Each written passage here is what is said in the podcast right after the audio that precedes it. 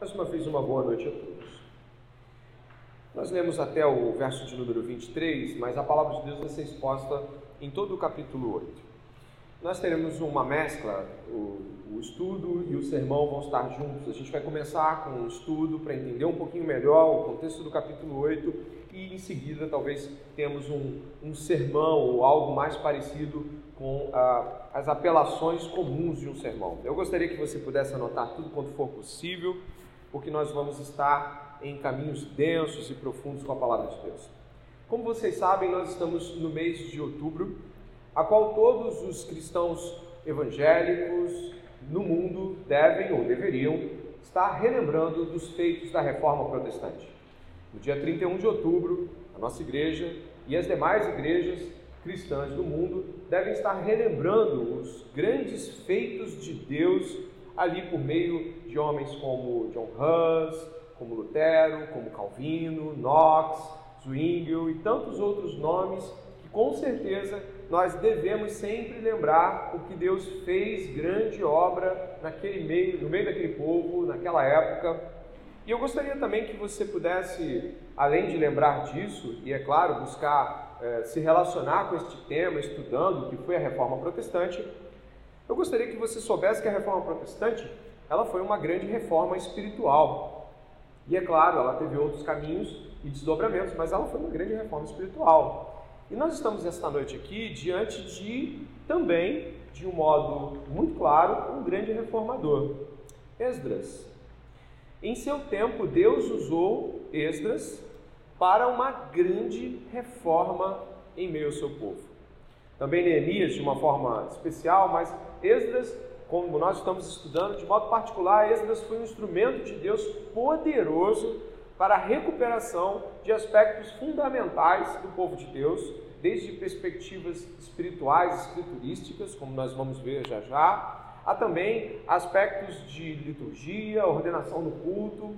Ele também foi um grande instrumento de Deus é, na liderança do povo de Deus é, a retornar para a Babilônia.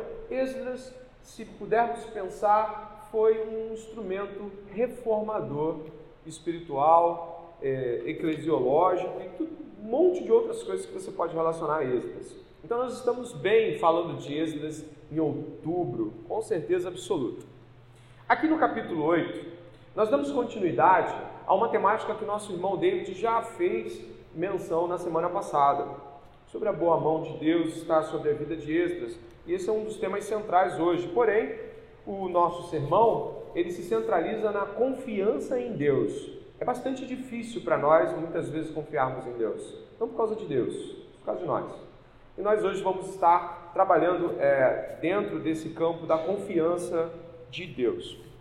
O capítulo 8, ele é repleto de nomes. Você viu que alguns desafiam a própria capacidade de um homem é, brasileiro como eu, se esforçando pra caramba, lendo e relendo em casa, ainda assim, né? Alguns nos dobram a língua, né? Mas eu gostaria que você pudesse perceber que esse era um desejo intencional do autor. Como você pode ver ali no final do verso de número 20, o autor ele faz questão de que todos os nomes sejam feitos, é, a todos esses sejam feitos menção, porque nós estamos falando de algo extremamente grande para o povo. Aqueles que decidiram retornar com Esdras, eles eram homens e mulheres muito valentes, porque eles estavam é, saindo de, como já foi dito, de uma condição extremamente confortável, a Babilônia, para encarar um desafio enorme de replantar o povo é, de Deus naquela região. Então, a, a, a ideia de estar nominalmente sendo mencionado não é uma ideia apenas de é, é, é, pequena, uma ideia grandiosa. Eles estão sendo mencionados nominalmente porque isso é muito importante. Eles estão diante de um empreendimento muito grande. Eu acabei de citar o nome de Lutero, de Zwingli, de Hus, citei agora aqui, homens do século XV e XVI. Pois é, nós estamos falando aqui de nomes que ao seu tempo deram um grande testemunho de coragem em encarar o desafio é, de retornar a, a Jerusalém. E por isso, citar os nomes, né? Eu vi que, que vocês devem ter falado assim: será que o pastor não leu? Eu li, já li várias vezes, irmãos, mas não foi fácil falá-los novamente de novo, né? É uma, uma troca de língua, né? Foi difícil. Mas enfim, nós mencionamos esses nomes porque o autor também intenciona a fazer isso. E por isso nós lemos todos eles. Às vezes nós pulamos genealogias. Por que elas foram escritas? Porque é importante para nós entender porque aqueles nomes e não outros estão lá. Por isso, quando nós estamos falando de genealogias ou listas de nomes bíblicos, pode ter certeza absoluta, não estão à toa, não. São nomes a qual devemos ficar atentos, porque são aqueles e não outros, e também lê-los com bastante respeito, porque são testemunhos de Deus na vida dessas pessoas. Eu gostaria de dividir o, o, sermão em apenas duas partes, e a primeira delas é a importância de se entender o texto, ela fica aqui marcada. Logo mais você vai ver um segundo ponto que o Alan não precisa colocar, é sobre a boa mão de Deus. Nós vamos ter essas duas marcações muito claras. E eu gostaria de que esta primeira parte você pudesse observar, ela vai ali uh, do capítulo 8, dá uma olhada, do capítulo 8, verso 1, passando ali por essas listas que nós encontramos, até pelo menos, meus irmãos, o capítulo 8, verso 27. E por que, que eu estou dizendo pelo menos? Porque nós vamos tirar alguns versículos de lugar é, para usá-los também na nossa primeira parte. Então, do 1 ao 27, nós vamos ter uma estrutura de por que este texto deve ter sua importância descoberta. O que, que Esdras, o autor desse texto, o que, que ele tinha para nos mostrar e por que, que ele dispôs o texto desta forma. Isso é muito importante de que você entenda. Esdras ele tem uma preocupação muito grande com quem está vindo para Jerusalém. Como você pode imaginar, as preocupações de Esdras são porque ele, como ele é um homem de Deus, versado na lei do Senhor, como nós já vimos no capítulo 7, ele sabe muito bem que as doze tribos e tudo mais que envolve genealogias e famílias não é mero povo, não é apenas um ajuntamento de pessoas. Ele tem uma preocupação de continuidade, meus irmãos. O que, que isso quer dizer? Você quer ver um exemplo? Eu quero começar né, na importância de se entender o texto. Eu gostaria que você, por gentileza, fosse até o capítulo 7. Você poderia fazer isso, por favor? Marcando o 8, você deixa o 7, deixa o 8 marcado e vem até o 7. Se puder dar uma olhada comigo no capítulo 7, você vai ver a primeira grande importância de por que se entender este texto de modo claro, profundo. O capítulo 7 começa assim, ó, dê uma olhada. Passadas estas coisas, no reinado de Artaxerxes, rei da Pérsia, Esdras veio de onde, irmãos? Da Babilônia. Isso você está atento também. Esdras era filho de Seraías, filho de Azarias, filho de Ilquias, filho de Salum, filho de Zadok, filho de Aitube, filho de Amarias, filho de Azarias, filho de Meraiote, filho de Zeraías, filho de Uzi, filho de Buque, filho de Abzua, filho de Finéias, filho de Eleazar, completa. Filho de Arão, sumo sacerdote. Esdras escreveu esse texto e a primeira preocupação que ele tinha, como ele estava lidando com coisas extremamente espirituais e profundas, é quem ele era em relação a isso tudo. Eu separei aqui a estrutura que Esdras faz para mencionar a sua própria estada no, no texto, né? Eu separei aqui uh, em um formato que você pode perceber. Esdras ele faz menção de sete pessoas da linhagem de Levi. Só que ele faz assim, ó, dê uma olhada no seu texto que você vai poder perceber isso com clareza. A primeira parte, que ele vai fazer uma reconstituição ali do sistema mosaico, ele vai fazer o seguinte, ó, ele vai falar, dá uma olhada, identifica por gentileza Azarias no teu texto, no verso 2, no verso 3, perdão. Achou? Sim ou não? Achou? Azarias, no verso 3 antes desse Azarias, que é o sumo sacerdote do tempo da inauguração do primeiro templo. Ele, esse Azarias, né, ele, antes você tem o, aí eu vou para trás, ó, Amarias, Aitube, Zadok, enfim, até chegar ao Esdras, são sete. Estes sete são os sete próximos a Esdras, ou seja, os sete para trás, até o último sacerdote que foi deportado para a Babilônia, naquela invasão de Nabucodonosor. São sete. Quando chega no Azarias, você encontrou ele? Esse Azarias se encontra em 1 Crônicas. O primeiro livro de Crônicas vai falar sobre ele, que ele era o sacerdote da época da inauguração do Templo de Salomão. E depois, dê uma olhada nos que vão vir, né? Claro, você não vai lembrar de tudo, mas você vai encontrar aí é, onde vai do, do Meraiote até o Eleazar. Você achou? São mais sete. Esses aí são próximos a Arão. Arão, Eleazar, até aquele que nós citamos. O que isso quer dizer? Ele está fazendo uma ligação com a história do seu povo. Ele está dizendo o seguinte: eu estou remontando uma história aqui. É Esdras, Azarias, Arão. Ele está conectando a história do seu povo a ele. Isso é muito importante. Ele está dizendo de que ele não está apenas reconstruindo uma parte é, é, de, de, de, destruição que tem 120 anos, né? Ali são mais ou menos 120 anos que Nabucodonosor fez o, o, o estrago lá no povo. Não, ele está indo mais lá atrás. Que é isso que o povo de Deus faz? O povo de Deus ele não encontra as suas raízes fazendo assim, ó. Não, a nossa igreja foi fundada há quatro anos atrás e quatro anos atrás tudo começou. Balela. O povo de Deus não faz assim. O povo de Deus ele vai bem lá atrás. Ele busca, como a gente falou agora aqui da reforma. Mas e os reformadores fizeram o quê? Buscaram em Agostinho, né? E, e, e você acha que, que, quando, quando Paulo estava citando alguém, estava citando quem? Isaías. Mas se você lê Isaías, você tem citações de quem? Moisés. Mas quando Moisés vai trazer as suas argumentações, ele também vai remontar o que Deus falou para ele sobre a criação. O que, que eu quero dizer com isso? A história é mais longa. A preocupação de Esdras aqui não é meramente com uma uh, comunicação de fatos de vamos montar o templo, vamos organizar os levitas. Não é isso. O povo de Deus, ele olha para todo o arco bíblico de história e ele vê a ação de Deus e o movimento de Deus na história de todos a quem Deus usou.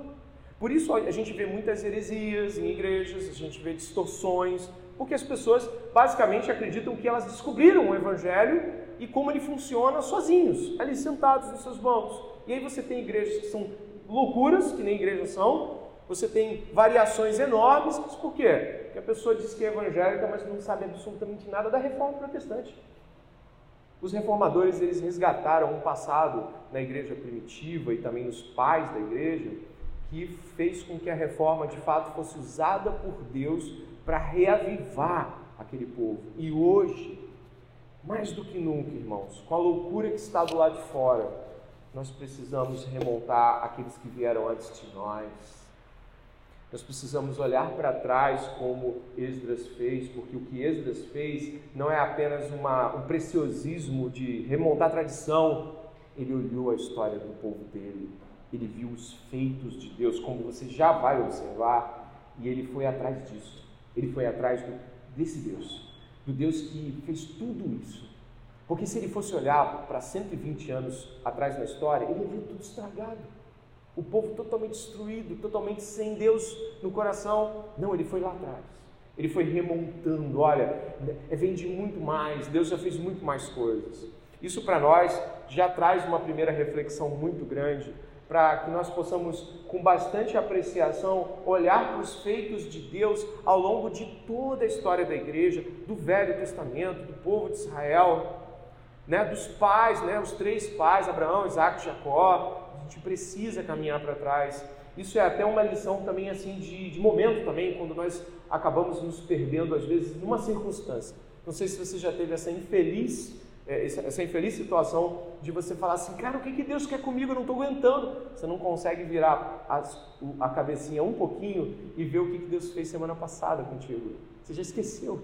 Naquele dia, hoje, se, se eu chegar para você, você se lembra como Deus te respondeu a isso no ano passado? Tu lembra a lição que tu tirou? É mesmo, pastor. Às vezes a gente não consegue virar para trás e lembrar do ano passado, da vitória que Deus nos deu. Esdras sabia que ele precisava buscar forças no Deus que é, que era e que é de vir. Esse é o nosso Deus. É um Deus que tem feito uma grande história em meio ao seu povo. É o Deus que escreve a história. E essa é a primeira coisa que eu queria observar ao analisar essa estrutura, porque ele está fazendo exatamente isso. Ele está buscando os que vieram antes dele próximo, depois um homem central ali, que é o Azarias, como você está vendo, né? nada de, de, centenas de anos atrás, e depois ele vai olhar mais para trás ainda, na instituição do sacerdócio na tribo de Levi, com Arão e seus filhos, né? no período mosaico. Ele está buscando, ele está escavando a história do povo de Deus. E nós precisamos fazer isso. Somos extremamente preguiçosos às vezes, não queremos ler Bíblia, não queremos ler livros que possam nos aprofundar na Bíblia. A gente às vezes joga as coisas assim, né? Ah, vamos lá, vamos, vamos, vamos ler, vamos ler um livrinho aí. Não, irmão, vamos mais fundo. Vamos ver o que Deus fez lá atrás. Vamos ver o que Deus fez no meio do, do, dos moravos, dos, dos, dos metodistas, dos batistas. Vamos ver o que Deus fez. Deus fez muita coisa, né? Não é porque eu gosto de história, não, mas parece que Deus gosta também. Tá? Eu acho que é mais por isso. E dentro disso existe, uh, existe um eixo central. Isso está falando de remontar e, e, e Esdras tem essa preocupação. Eu gostaria que você, ainda no capítulo 7, já que nós estamos contextualizando 7 e 8, dá uma olhada no verso de número 6, por gentileza. Você vai encontrar assim, ó. Por favor, dá uma olhada aí no capítulo 7, verso 6. Vai dizer assim, ó. Ele, o Esdras, tá? Era escriba versado na lei de Moisés, dada pelo Senhor, Deus de Israel. E como a mão, pode ler comigo esse pedacinho? E como a mão, seu Deus, estava sobre ele.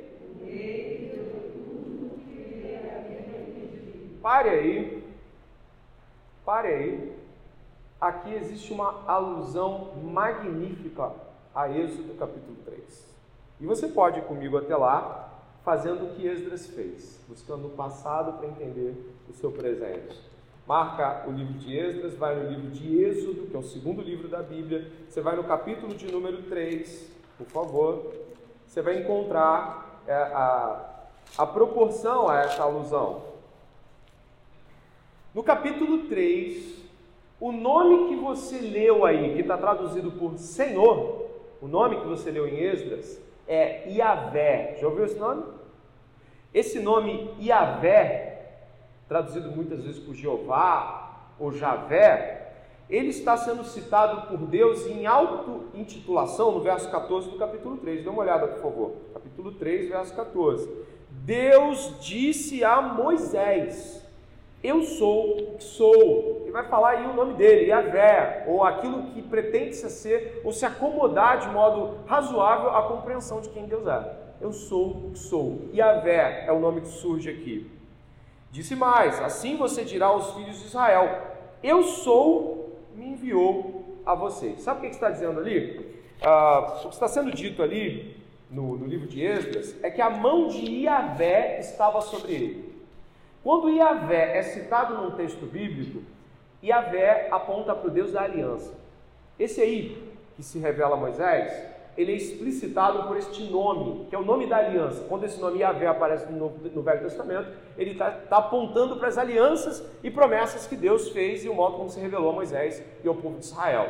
Então, o que nós temos aqui é uma série de afirmações em Êxodo 3 que apontam, ou na verdade, né, indicam uma conexão muito forte com Esdras, capítulo 7 e 8. Dê uma olhada, por favor. Eu vou, eu vou falando de alguns versos. O verso 14 traz o nome de Yahvé, como você pode ver. O verso 15 vai apontar justamente de que ele é o Deus de Abraão, de Isaac Jacó está remontando uma história anterior a Moisés. Você percebe que ele está fazendo, o próprio Deus está fazendo com Moisés, o que Esdras vai fazer lá depois com o povo de Israel? Está conseguindo ver? Deus está dizendo: Eu sou o que sou. Mas como assim? Eu sou o Deus de Abraão, Isaac e Jacó. Eu sou antes do que você está vendo agora. Eu já, já eu já sou para Abraão, Isaac e Jacó. Eu estou remontando uma história para você. Deus também fez isso com Moisés para mostrar que as coisas não estavam começando ali diante dele, de que havia um, um, uma história de Deus em andamento, de que ele estava nessa história. Isso é um grande privilégio para Moisés poder estar, apesar dele negar a participação aqui de todas as formas. Depois ele vai tentar fugir dessa história, mas ele não pode, nem deve, nem conseguiria fugir de Deus, né? E o que, que você encontra no verso 16? Vá e reúna os anciãos de Israel. Exatamente o que Esdras faz ele chama todo mundo para ir com ele para Babilônia. Inclusive, Lá no começo do livro de Esdras, os anciãos são responsáveis por botar o pé firme na construção do templo, junto é, com outros homens. Estão lá firmando a porta. Por quê? É o mesmo Deus que conclama o seu povo, é o, é o Deus de Esdras. Ele acredita que essa conclamação é possível. O verso 20 tem a primeira menção do Velho Testamento daquilo que você leu em Esdras, a mão do Senhor. Dê uma olhada ali no verso 20 do capítulo de onde você está. Diz assim, ó, no verso 20: Portanto, estenderei a mão e ferirei o Egito com todos os meus prodígios que farei no meio dele. Depois disso, o rei os deixará ir. Maravilhoso esse texto. Também Artaxerxes, que estava nas mãos de Deus, como você leu em Esdras, não somente deixou que Esdras fosse, mas levasse toda a prataria, todo o ouro, tudo aquilo que era é, do povo de Israel. Olha o verso que vem em seguida, o 21. Eu farei com que este povo encontre favor diante dos egípcios. E quando vocês saírem, não será de mãos vazias. Cada mulher pedirá à sua vizinha e à mulher que estiver hospedada em sua casa objetos de prata, objetos de ouro e roupas que vocês porão sobre os filhos, sobre seus filhos e sobre as suas filhas, e assim vocês despojarão os egípcios. Exatamente e de um modo proporcional, Esdras também pede ao rei e tudo lhe é solicitado, nada lhe é negado, porque a mão do Senhor estava sobre Esdras. Isso é um, uma alusão ao texto de Êxodo. Esdras está revivendo o Êxodo aqui, novamente, trazendo o nome de Deus, trazendo a, a grandeza dos feitos de Deus e mostrando para as pessoas, por favor, preste atenção nisso, ele está fazendo uma comparação textual. Ele está dizendo que aquele Deus é esse Deus. Quando ele busca fazer com que o texto se pareça com o do, do, do passado, buscando o nome de Deus, buscando todas aquelas colocações, a, a ordem como ele dispõe os acontecimentos, ele está chamando o povo para o seu passado com Deus. E com isso, ele remonta o novo êxodo de Deus. Deus continua fazendo esse milagre né, de recompor o seu povo. Agora vá comigo, por favor, até ali, uh, novamente ao livro de Êxodo, porque nós vamos retomar. É... E o que nós temos então diante disso tudo, você pode me perguntar: onde eu aplico isso na minha vida? Bom, você já ouviu que você precisa cavar mais fundo na história do povo de Deus e você vai ser enriquecido com o que Deus fez. Você precisa cavar mais fundo na sua história com Deus, no sentido de que você e eu muitas vezes nos esquecemos do que Deus fez mês passado. E a gente fica sempre com um pedido do futuro ao não ver os grandes resgates de Deus, a grande Páscoa que Deus fez na nossa vida, ao nos resgatar com o sangue de Jesus Cristo, no tirando do império das trevas. Deus, na primeira menção que ele faz ao estabelecer sua aliança, ele diz em Êxodo capítulo 20: Eu tirei vocês da mão dos egípcios, eu os libertei dos egípcios, eu tirei vocês da terra de servidão. Esse tipo de menção é para te dizer o seguinte: eu resgatei vocês, vocês não saíram sozinhos de lá. E Cristo nos resgatou do império das trevas. Isso já deveria ser sempre mencionado em nossa memória ao pensar sobre os grandes feitos de Deus.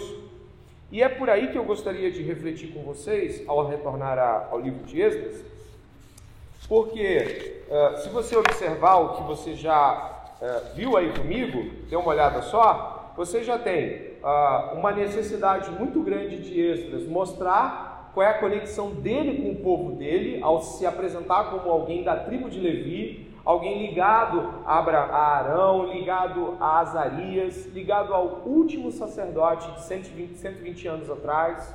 Ele está conectado a tudo isso. E você também percebe que Esdras, aí você pode olhar o capítulo de número 8, ele tem uma preocupação com quem é que vai compor este novo povo de Deus. Não, não é qualquer um, ele está preocupado. Por exemplo, olha o capítulo 8 aí, que você vai ver que ele tem uma preocupação, né? De assinalar de que dentre os que voltaram para Jerusalém existem filhos de Davi. Dá uma olhada no verso 2 e identifica. Identificou, né? Filhos de Davi? Sim, né? Ou não? Sim. Mas por que esta preocupação da menção de filhos de Davi? Porque o Messias viria da casa de Davi. Então é importante mencionar que há filhos de Davi aqui, logo é, é possível suscitar linhagem do Messias, né? A linhagem do Messias pode acontecer, tem filhos de Davi aqui, e a promessa foi de que da casa de Davi ela seria suscitada. O capítulo 8, do verso 3 até o verso 14, todas essas pessoas mencionadas são de diferentes tribos, das, olha o que eu vou falar, das 11 tribos de Israel. 11 por quê? Porque desse, desse amontoado de pessoas aqui, tem uma tribo que não veio ninguém. Qual foi? Levi. E a preocupação de Esdras é muito grande. Por quê? Bom, tem filho de Davi, então tem, tem linhagem real para suscitar o Messias. Mas se não tiver sacerdote, se não tiver gente para ministrar o templo, não adianta nada. Nós precisamos também ter filhos de Levi, que é a tribo que Deus separou para sacerdócio. Olha a preocupação, que Esdras tem, de que não seja apenas uma, vim, vamos para Jerusalém, vamos remontar o passado. Não é isso. Vamos fazer tudo conforme a Escritura. Tem que ter filho de Davi, mas também tem que ter filho de Levi. Dá uma olhada, por favor, ali no capítulo 8, verso 15. Eu os reuni perto do rio que corre para Avá, onde ficamos acampados três dias, atentando para o povo e para os sacerdotes. E não tendo achado nenhum dos filhos de Levi, ele mandou homens para buscarem filhos de Levi lá na Babilônia, porque precisava de filho de Levi para que o templo pudesse ser ministrado pelos levitas. Em nenhum momento Esdras, isso é muito legal de assinalar aí, já que a gente está numa metade que é metade estudo, já migrando para metade mais sermão, em nenhum momento Esdras diz que ele é um sumo sacerdote. Você reparou isso? Ele não se coloca desta forma. Ele se coloca como sacerdote, sim, porque ele faz uma menção à linhagem de Arão mas ele não se coloca como sumo sacerdote. Isso é interessante porque ele poderia se auto-elevar, mas isso não era desse jeito. Eu gostaria que você pudesse observar que a preocupação deste Esdras é de que a lei seja ensinada. Você encontra isso, depois a gente vai dar uma olhada no livro de Neemias, mas eu gostaria que você pudesse entender que a, a chamada de Esdras é uma chamada à pregação, é uma chamada ao ensino, à instrução, a liturgia. Deus nos chama para coisas distintas, diferentes. A gente não pode fazer tudo e nem deve, a gente tem que fazer o que Deus nos mandou fazer. E eu gostaria que você pudesse, caminhando no texto, perceber então, dentro desta primeira metade, que é essa metade explicativa, de que Esdras não está estruturando o texto de qualquer maneira. Quer ver, ó? Existe uma outra superestrutura no texto que eu coloquei aqui também, se você puder depois, se quiser o, slide, eu te mando para você poder ver o que está aqui colocado aqui para você assinalar. Mas Esdras escreve de tal forma a mostrar no capítulo 8 ali, do verso 1 ao 14, de que as tribos estão reunidas. Ele começa fazendo menção à viagem, depois ele chega, vai falar sobre é, a nomeação né, de Artaxerxes, né, ou na verdade a dele por Artaxerxes. Ele louva por esse feito, os líderes são reunidos para a viagem, Israel então é reunido e chega. Depois a gente tem um movimento no texto que é um movimento né, de quiasmo, né, um movimento de regresso à posição original, embora o centro seja aquele ali, ó, Israel é reunido. Você tem um retorno até a viagem novamente, do 8, do 31 ao 36, que acontece da mesma forma. Qual, o que eu quero com este, este, essa exposição aqui, nesse momento? É mostrar que a escrita de Esdras, ela não estava aleatória, não era um mero relato. Nós temos que ter cuidado com isso também. Muitas vezes ah, nós não nos damos muita importância como falamos, se a nossa comunicação está clara, se a comunicação do Evangelho está sendo de, de tal forma compreendida didaticamente. Isso é, um, é, um, é uma execução literária didática para o seu tempo. As pessoas entendiam este tipo de andamento no texto, sabe? Chamado quiasmo. Não vou entrar aqui é, é, em delongas sobre quiasmo, mas o que ele quer mostrar é o seguinte: ó, Israel está reunido de novo. Israel está reunido. Isso para ele também é uma atitude, é, digamos assim, um ato de Deus. Deus reuniu o seu povo, é um novo êxodo, as tribos estão reunidas de novo. Agora eu gostaria de ir, e eu peço que você que já entendeu essa superfície aí do texto, eu gostaria que você pudesse ir comigo, agora prestando a atenção na segunda metade do texto. Esta sim talvez mais apelativa, mais enfática. a boa mão de Deus.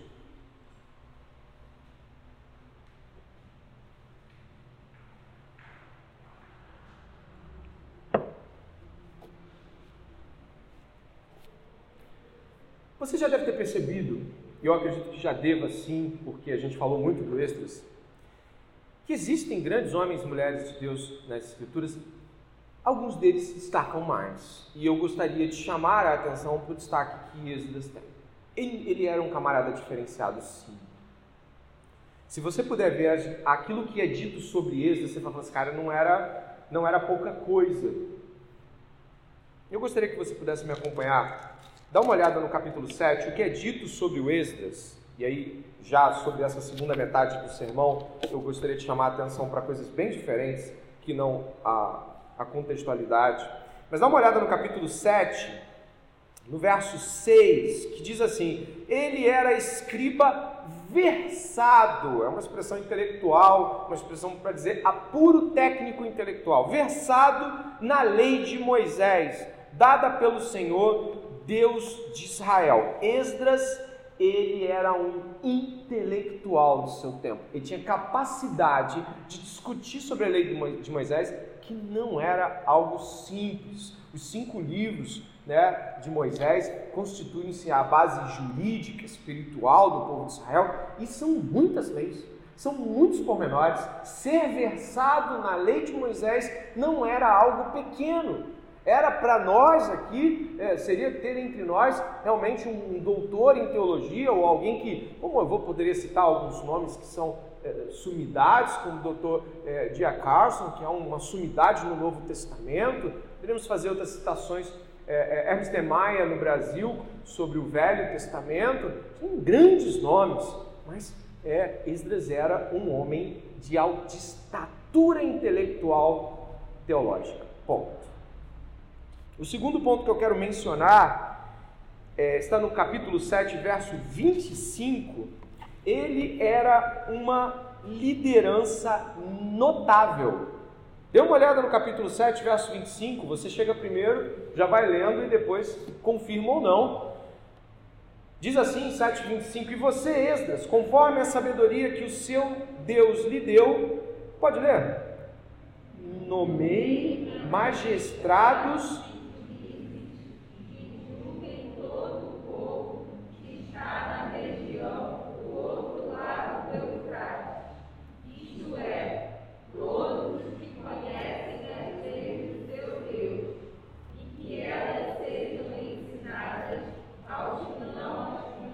Presta atenção. Artaxerxes está dizendo o seguinte: vai e nomeia juízes, magistrados. Como é que faz para nomear um magistrado? Você deve imaginar a estatura de compreensão jurídica que Esdras tinha. E mais, de liderança. Olha, nomear não é só escolher aquele que, que parece bom aos teus olhos numa nomeação, numa indicação, você pensa em muita coisa. Se aquela pessoa tem a articulação correta para lidar e aplicar as leis diante das outras pessoas. Aqui no nosso meio, será que lideranças são só aquelas que sabem bastante de Bíblia? Sim, é muito importante, não pode faltar isso. Mas eu tenho certeza absoluta de que nós esperamos que uma liderança seja sábia, de que uma liderança saiba lidar com conflitos. Então, Esdras era um camarada também de uma liderança notável ao rei da Pérsia. Mais um ponto, capítulo 7, verso 10 e também 8, 21, 7, 10 diz assim, ó, porque Esdras pôs no coração o propósito de buscar a lei do Senhor, cumpri-la e ensinar a Israel seus estatutos e juízos. Vai ao 8, 21, por gentileza.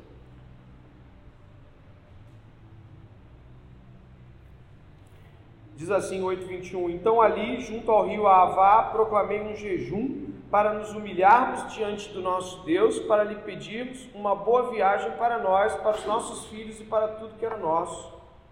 Um homem piedoso, um homem de estatura espiritual, não, não, não apenas o que seria já muito bom, estatura teológica, estatura espiritual, um homem que pôs no coração desejo por ensinar a outros, a todo o seu povo, um homem que chamava as pessoas para jejuar e orar, E não apenas orava e jejuava dizer eu jejuei e orei. Não vamos jejuar e orar. É preciso ser líder espiritual para você fazer uma coisa desse tipo. Vamos orar, venham orar comigo, vamos jejuar para que tenhamos uma boa viagem. Ele carregava a liderança religiosa e espiritual do seu povo ali naquele momento. No, no, no último ponto, eu gostaria que você pudesse olhar o 8, 31 ou 34, por favor. Dê uma olhada. Partimos do rio Avá no dia 12 do primeiro mês, a fim de irmos para Jerusalém. E a mão do nosso Deus estava sobre nós e nos livrou das mãos dos inimigos e dos que armavam ciladas pelo caminho. Chegamos a Jerusalém, descansamos três dias. No quarto dia, pesamos no templo do nosso Deus a prata, o ouro, os objetos e os entregamos a Meremote, filho de sacerdote Urias. Com ele estavam Eleazar, filho de Finéias, e os levitas Josabade, filho de Jesua, e Noadias, filho de Binuí. Olha o verso 34, por favor. Tudo foi contado e pesado, e o peso total foi imediatamente registrado. Zeloso materialmente, honesto, trazia consigo uma preocupação de administração material honrosa. Você viu a estatura de Esdras ou não? É possível que ao olhar para um homem como Esdras, você diz: Ah, Esdras sabia que dava para ele esse negócio difícil de ir até Jerusalém. Não, não, não parece que é isso que Esdras pensa acerca de si mesmo. Quando nós observamos as falas de Esdras sobre os feitos de Deus, três coisas são claramente assinaladas. Esdras é um homem preocupado com honrar a Deus. Esdras é um homem que passa por dificuldades e medos reais, mas ele não se paralisa. E Esdras teme desagradar a Deus. Esses são os três pontos onde eu quero falar sobre a mão de Deus sobre a vida de Esdras. Se você puder dar uma olhada, você vai perceber que o capítulo 7, 6 diz assim, ó: Ele era escriba versado na lei de Moisés, dada pelo Senhor Deus de Israel. Continua, pode ler para mim, por favor? E como a mão do Senhor, 7,6, seu Deus estava sobre ele,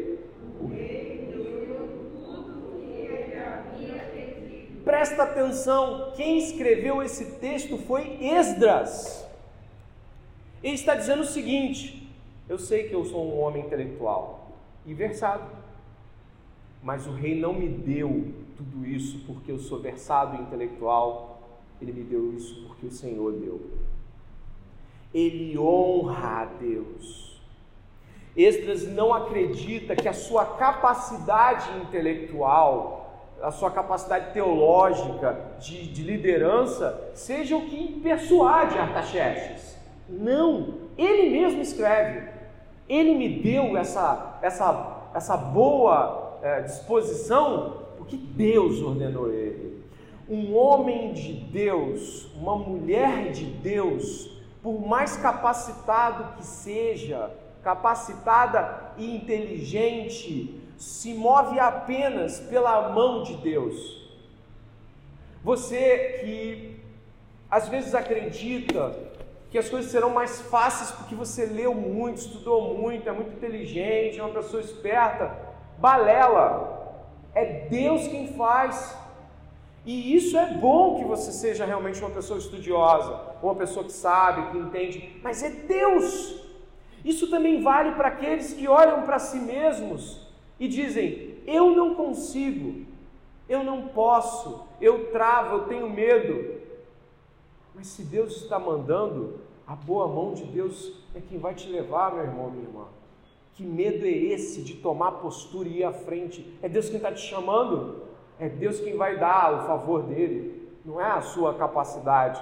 É bom saber as coisas, mas é bom saber quem dá as coisas. É muito bom entender a palavra de Deus de modo profundo e precioso, mas melhor ainda é saber quem é o Deus da palavra, e esse Deus te carrega para todas as situações que Ele quer.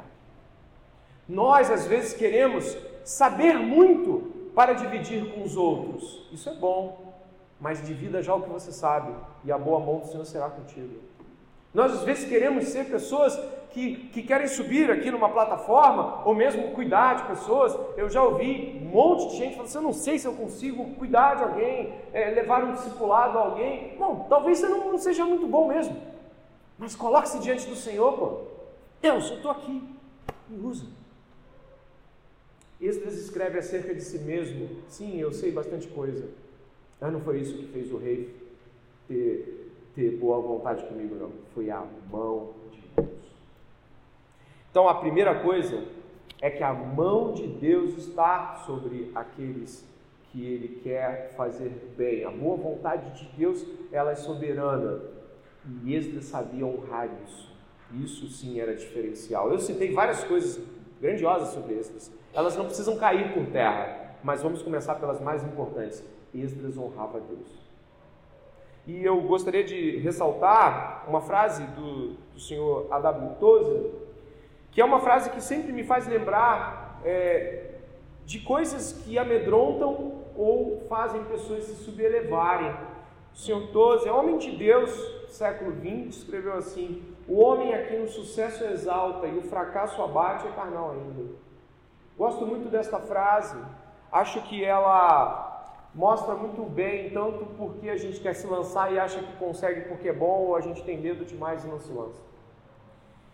Nós temos medo do fracasso ou estamos extremamente fascinados com o pseudo-sucesso de nossas ações, que na verdade são ações de Deus, mas a gente ainda não viu. Esdras honrava a Deus. Jesus Cristo costumava dizer muitas vezes: Eu vim fazer a vontade do meu Pai. Nem mais nem menos, a vontade do meu Pai. Pai, mas ele não é Deus? É. Mas quando em, carne aqui no nosso meio, Jesus enviado pelo Pai, sabia muito bem que estava submisso ao Pai, estava debaixo da mão do Pai, estava debaixo da missão que o Pai lhe havia conferido. Nós precisamos saber quem é que nos envia. E aquele que chamou é aquele que vai dar também o seu favor. Eu gostaria de seguir. E aqui, basicamente, se você puder observar, você vai encontrar vários outros textos onde ele honra a Deus, né? Olha o capítulo 7, verso 27 também ele vai falar o seguinte, ó, dê uma olhada, por favor.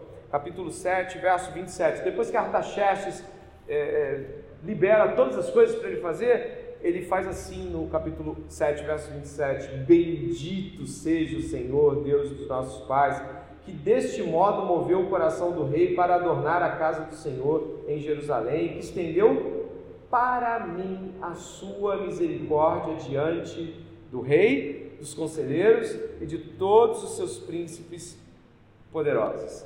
Isso aí é o texto que vem logo depois que o rei fala: nomeie juízes. Ao invés de dizer assim, nossa, eu devo ser muito bom. Para nomear juiz e magistrado, eu devo, eu devo estar já chegando num ponto. Não! Ele fica feliz e bendiz o nome do Senhor, porque foi o Senhor que colocou isso no coração do rei. Ele não atribui a si mesmo. E poderíamos citar 8,18, 8,31 e você depois vai poder fazer essas menções pessoais aí também. Eu gostaria de citar também que a boa mão de Deus se mostra, é, é, se revela a Esdras, e Esdras responde a ela de modo grandioso no capítulo 8, é, verso 21, 22 e 23. Dá uma olhada, por favor, no capítulo 8, 21, 22 e 23. Nós encontramos algo magnífico, olha só.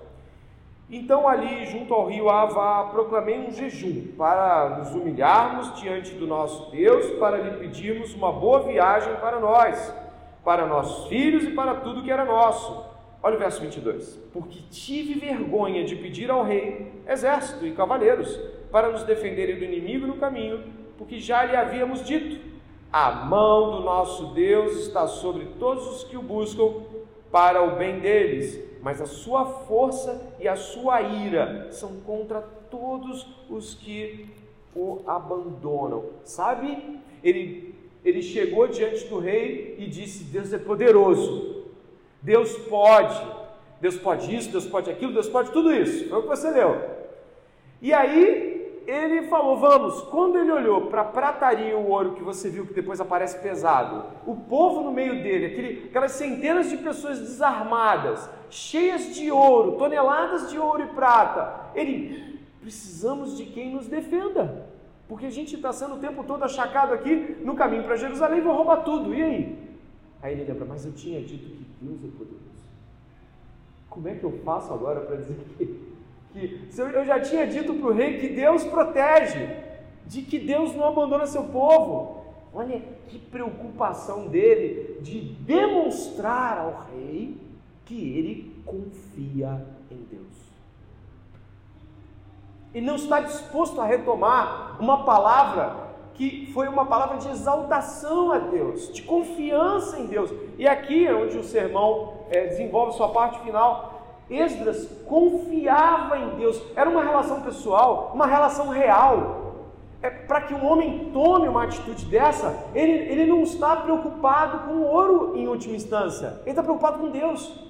Ele está preocupado assim: se eu for lá e pedir um exército, o rei vai falar assim: ah, eu sabia, eu sabia que o seu Deus não era também assim, né? Desse jeito, né? Que você tinha falado. Não, ele precisa saber que Deus é. Ele confiou em Deus. Ele confiou em Deus. E quantas vezes isso acontece conosco também? Nós falamos: não, eu vou, eu vou plantar a igreja, eu vou pregar evangelho, eu vou encarar isso, eu vou. Em nome de Jesus eu vou. Eu vou para essa empreitada. A gente olha e fala assim: Meu Deus, eu não tenho um centavo, não tenho um tostão, não tenho quem me defenda, não sei se eu caio morto, que vai ser nos próximos anos. Meu Deus, o que, que eu faço na minha vida? Por que, que a gente faz isso? Porque a gente olha para a realidade e ela é assustadora. Mas a gente lembra de tudo que Jesus diz: Estarei convosco todos os dias até a consumação dos séculos. Entende bom ânimo, é, vocês terão aflições mas eu venci o mundo. Sabe tudo isso que Jesus fala? A gente fala assim, mas ele falou isso tudo, onde é que isso tudo está? No meu eu vou em nome de Jesus. No meu eu encaro em nome de Jesus. Esdras, como homem de Deus, aponta para uma realidade a qual todos nós deveríamos considerar esta noite. Nós precisamos confiar na palavra de Deus, em quem é esse Deus e tudo que ele prometeu para nós. O Deus da aliança, o Deus de Esdras, é o nosso Deus. Não precisamos temer o futuro como se não tivéssemos a quem é, recorrer. E mais, irmãos, algumas pessoas ficam paralisadas diante da realidade. Porque a realidade assusta. É claro que ela assusta. Mas tema ao Senhor. Honre o nome do Senhor diante das pessoas. Engraçado, né? Aconteceu uma coisa muito interessante hoje. Eu estava indo para o trabalho e aí no meio do caminho eu falei: Senhor, me dá a oportunidade de falar do teu amor, me dá a oportunidade de pregar a, a, a tua palavra naquele lugar. Essa escola está muito vazia porque muita gente está tá em casa online, aluno quase nenhum, os professores a gente se esbarra, né? a escola é grande.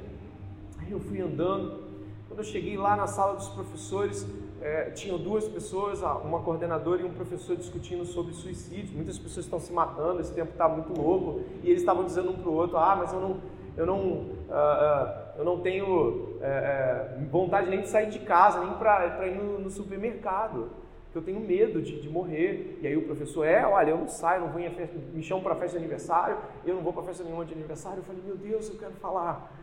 Sabe quando você fica assim meio, eu tenho que falar, eu tenho que falar, eu tenho que falar para eles, eu tenho que falar, eu tenho que falar. Você já teve essa situação? Você fica, vou, não vou. Aí bate aquela vergonha de cara, eles, eles nem me chamaram, eles estão olhando um para o outro, nem me chamaram para esse assunto, o que, que eu vou fazer aqui? Falei, mas o nome do Senhor, ai, eu sei o nome do Senhor, ai, e aquele desespero, né? E eu falei assim, nossa, você sabia que tem pessoas na minha igreja que estão passando momentos dificílimos? Parar assim, meu Deus, eu botei o pessoal da igreja na reta e agora? O que, eu faço com eles?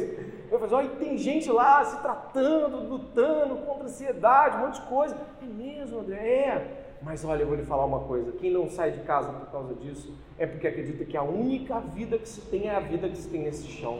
Porque se você crê em Jesus Cristo, você encara. Se você crê em Jesus Cristo, você sabe que você morre, mas depois você encontra com Ele e vive para sempre eternamente. Aí eles pararam assim, sabe, e agora o que, que eu faço? Segunda parte o que, que eu faço depois disso? Né? E eu falei assim: eu creio em Jesus. E eu creio que Ele não vai deixar minha alma, meu corpo, minha vida na prisão eterna da morte. O Senhor me levará a bom termo. E se eu tiver que morrer, eu vou morrer. Mas, como diz Jó, né? ainda que eu morra, né? crerei nele, confiarei nele. Aí ficaram parados assim, eu falei, sei lá se isso fez algum sentido. Mas eu continuei subindo, exultante, porque naquele momento a gente tem vergonha de dar o testemunho que, que deve dar, porque nós ficamos travados. A gente fica, meu Deus. Mas a vergonha dele não foi vergonha do rei. Você leu vergonha aqui, não leu? A vergonha do rei. É vergonha de não dar testemunho do nome do Senhor. Vergonha de voltar atrás com uma palavra empenhada. E por último, é dito assim, né, neste texto, grandioso texto aqui da palavra de Deus. Porque tive, verso 22, tive vergonha de pedir ao rei exército e cavaleiros para nos defenderem do inimigo no caminho, porque já lhe havíamos dito: a mão do nosso Deus está sobre todos os que buscam para o bem deles, mas a sua força e a sua ira são contra todos os que o abandonam. Se você lê o capítulo 9 em casa, lê o capítulo 9 em. Esdras fica desesperado, e é claro, essa palavra não é proporcional e correta, mas ele fica agoniado ao descobrir que homens e mulheres estão casados e muitos em casamentos mistos, inclusive até sacerdotes, inclusive autoridades, chefias, e ele se ele enlouquece, porque ele lembra do que, que Deus fez quando abandonaram a Deus há 120 anos atrás, no clamor de Jeremias, gritavam para que eles retornassem e ninguém retornou. Esse é o terceiro e último ponto. Esdras teme desagradar a Deus. Ele teme que aquilo que ele disse para o rei recaia sobre ele também.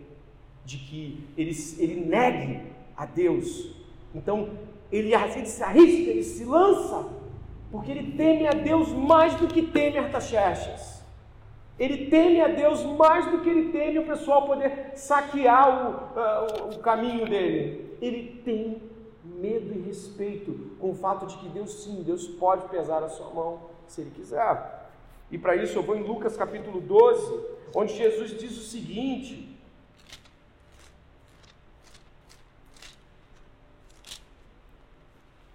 Você conhece esse texto? Lucas, capítulo 12, verso 1, diz assim, ó: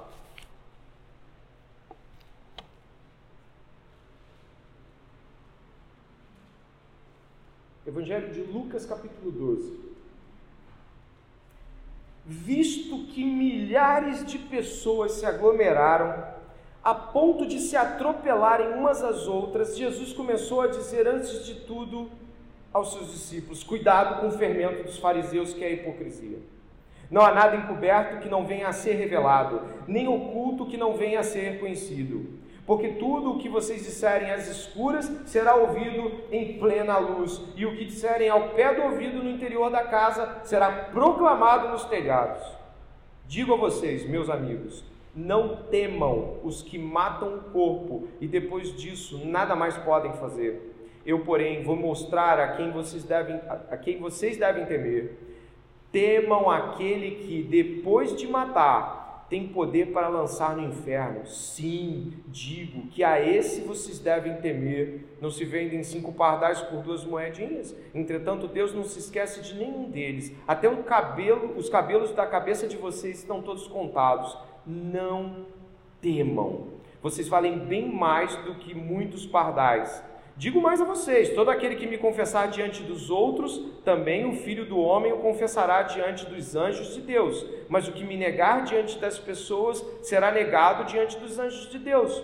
Todo aquele que me disser uma palavra contra o Filho do Homem, isso será perdoado. Mas para o que blasfemar contra o Espírito Santo, não haverá perdão. Verso 11: Quando levarem vocês às sinagogas ou à presença de governadores e autoridades, não se preocupem quanto à maneira como irão responder nem quanto às coisas que tiverem de falar, porque o Espírito Santo lhes ensinará naquela mesma hora as coisas que vocês devem dizer. Jesus nos intima a temer a Deus. Ele pode nos matar e lançar as almas dos que negam o seu nome no inferno. Presta atenção, é a Deus quem tememos. Não devemos nos envergonhar de falar o nome de Jesus para as pessoas. Não devemos nos envergonhar diante de autoridades, o Espírito Santo nos dará o que falar. Esdras nos aponta aqui para uma realidade que é muito comum em nosso meio. Nós tememos, nos envergonhamos, nós ficamos com vergonha de encarar as pessoas e dizer as verdades sobre Deus e sobre o inferno, e sobre a boa vontade de Deus e também sobre a ira de Deus e sobre tudo isso. E Jesus disse: Olha, não fica com medo de nada desse mundo. O cabelo de você está contado, os passarinhos, quando caem, têm ordenação para cair. Ele está falando: eu, eu, eu rejo isso tudo. Mas aquele que me negar nesta terra, eu também vou negá-lo no mundo vindouro. E aqui terminamos